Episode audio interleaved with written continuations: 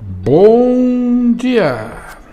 Estamos aqui de novo, gravando mais um episódio dentro das nossas inserções sobre a questão de passar para vocês noção do que está acontecendo e para onde vocês estão indo em termos de saúde. Então, nessa introdução, eu vou fazer hoje uma abordagem um pouco diferente do que eu tenho feito nos meus podcasts do Dr. Paul Fala no Instagram.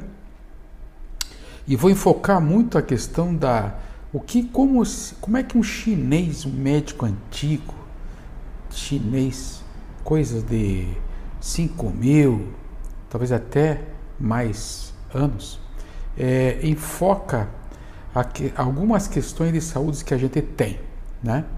Então, é, feita essa introdução, eu vou fazer um discernimento mais ou menos assim, focado a uma questão de uma paciente minha que veio me procurar e pediu para que eu esclarecesse algumas coisas. Bom, fígado.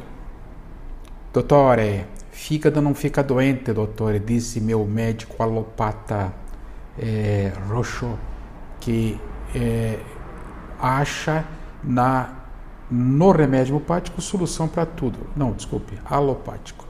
Né? O remédio de farmácia. Tudo bem, é que nem política, vamos respeitar. Né? Mas o fato é que existe na nossa mão vários tipos de abordagens terapêuticas. Mas a abordagem terapêutica é o que está acontecendo por aí. Todo mundo está fazendo medicina, principalmente a nível de Instagram, né? a nível de tratar as pessoas sem ter um diagnóstico. Aliás, diagnóstico a maioria faz, mas ninguém sabe fazer um prognóstico. Então, se nós todos fôssemos doutos em escutar as pessoas, os pacientes, todos nós, todos até os que se dizem aptos a tratar as pessoas com remédios, se nós tivéssemos essa doutrina de escutar e diagnosticar, não, e fazer prognóstico aos nossos pacientes, pode ter certeza que para cada paciente tem um tipo de medicina. E nesse caso, essa paciente que pediu para mim fazer esse podcast para vocês, ela é uma paciente muito antiga. Não, não é que ela é velha, ela é antiga aqui no meu consultório, coisa assim de 30, 35 anos de idade, em que ela persiste em acreditar em mim. Sim, por quê? Porque ela é uma pessoa muito douta, muito estudiosa, vai aprofundamente nas coisas, aprofunda muito nas coisas. Tive a oportunidade de fazer, inclusive, é, foi minha professora um tempo, né? E tive condições de aprofundar, inclusive, em fazer como fazer redações. E ela orienta teses de doutorado de, de, de pessoas que são advogados e direito. Então, se veja o nível dessa pessoa.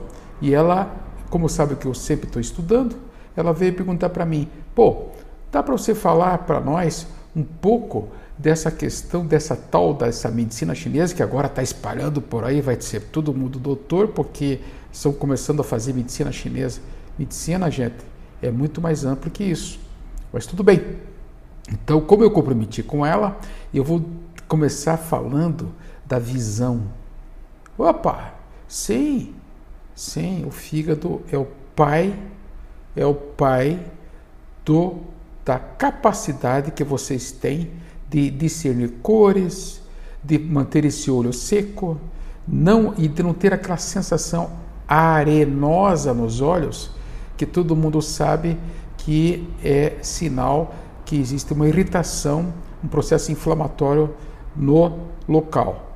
Tá? Não vou entrar em inflamação aqui, senão a gente vai ficar conversando até amanhã. Mas dá para fa falar para vocês sobre essa questão da visão turva e da miopia, que é da responsabilidade do GAN, que é o termo chinês para fígado. Então, essa miopia, tá, com essa cegueira para os olhos turvos e para as cores, é responsabilidade do fígado. E esse fígado fica no chamado aquecedor superior, que é casado com o estômago e com o baço pâncreas. Eu vou agora dar aula de medicina chinesa para vocês, mas vou dizer a vocês que sim, é muito importante que vocês carreguem esse conhecimento. Então, ah, então peraí, doutor, então perguntei, mas então eu sou diabética, tem alguma coisa a ver? Claro, filha, você está falando de outra medicina. A medicina do triplo aquecedor, a medicina do baço pâncreas e do fígado. Aquela medicina, sim, que deixa cansada, fraca, deprimida, é, imunologicamente incompetente e ainda por cima você se dá o direito de não cuidar da sua flora intestinal, né? Essa flora intestinal que tem tantas bactérias protetoras e que provavelmente agora deve estar é, abandonada pela visão da paciente. Por que, que eu estou falando da flora intestinal? Porque acabei de fazer alguns podcasts sobre a microbiota intestinal.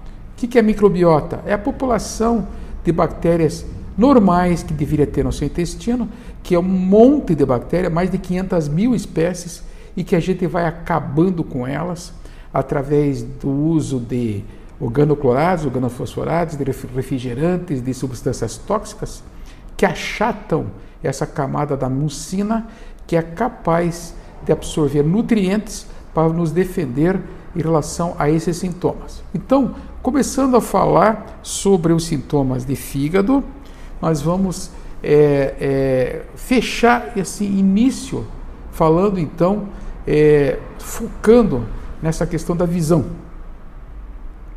Tá.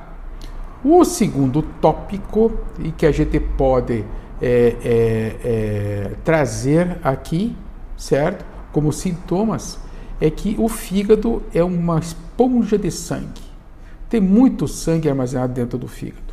Então ele regula o volume de sangue de acordo com a atividade física ou mental, mas no caso física, tá? Quando o organismo descansa, o sangue volta.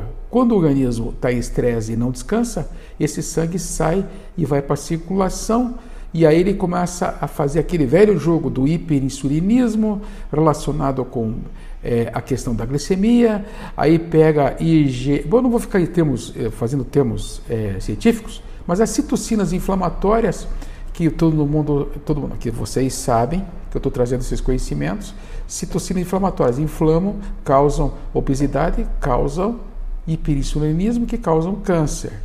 Olha só, hein? Quer dizer que o senhor consegue passear da medicina chinesa e chegar lá no câncer, doutor? Sim, sim, claro, é só você saber um pouquinho mais, estudar um pouquinho mais profundamente, pegue alguns trabalhos científicos que são publicados direto, inclusive no Google, não precisa ser é, auto cientista para saber isso, e sim, senhor, nós dependemos da irrigação do volume de sangue que vai à periferia, tá? E que vai é, a, a, a, nível de, de músculos, a nível de pele, fazer manifestações é, musculares. Então aqui entra a sarcopenia do velho, que eu tenho batido muito, aqui entra a questão do, do cansaço, da fraqueza, da fadiga que as pessoas estão tendo é, muito frequentes hoje. Né? Então vejam, o enfoque aqui do fígado, o enfoque aqui da ortomolecular, o enfoque aqui da hormonioterapia, o enfoque aqui da dieta, enfoque aqui, bem, é uma coisa só. Então não adianta querer ser médico sendo médico da medicina chinesa. O cara tem que saber de tudo um pouco e de repente de, do pouco muito para poder não falar besteira aos seus pacientes, para poder orientar eles. Né? Bom, como nós estamos falando de sangue aqui, nós vamos acabar chegando no, na grande questão que é o volume de sangue que sai pelo, pelo fluxo menstrual. Então, mulher que tem fluxo menstrual normal, ele, ela está com o fígado normal. Mas a mulher que está com amenorreia, talvez você não saiba o que, que é, mas que não menstrua, mas que parou de menstruar, ou que ela tem uma metrorragia, que é sangra demais, pode ter certeza que ela está com uma alteração no seu metabolismo do fígado, que provavelmente é uma esponja está é, lidando com muitas substâncias químicas e com muitos metais pesados tóxicos que impede todo um ciclo menstrual normal. Tá, sim, mas o senhor está falando aqui de fluxo menstrual, de sangue, de, de fígado, etc. E como é que fica a questão dos hormônios da mulher? E como é que fica a questão da produção do FSH, do LH no cérebro, comandando útero, ovário, comandando os ovários com estrógeno, progesterona, estriol, estradiol, ou mesmo no cérebro a prolactina, a ocitocina? Como é que fica esses hormônios todos? Pois é, gente, por isso que eu digo para vocês, vocês têm que ver essa pessoa como um todo.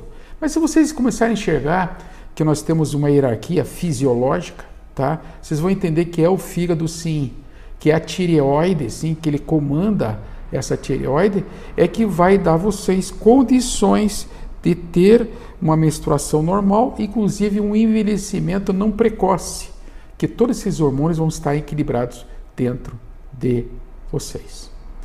Ok, vou interromper agora, concluindo esse primeiro podcast e dizendo para vocês o seguinte: sim, onde é que nós vamos parar? Substâncias químicas tóxicas, limpeza de metais pesados, ortomolecular e fazendo limpeza desse, desse sangue, fazendo com que esse sangue seja fluido, é, vermelho, bonito, sem coágulos, que é uma coisa importante, não precisa ser coagulado o sangue, e respeitando aqui o que a mulher tem de mais nobre, que é o amor que está sendo extinto, né? E esse amor na relação do quarto chakra, que fica bem no meio do, do, do do peito de vocês, fazendo com que vocês tenham fluxo de energia emocional normal. Muito obrigado, até o próximo encontro.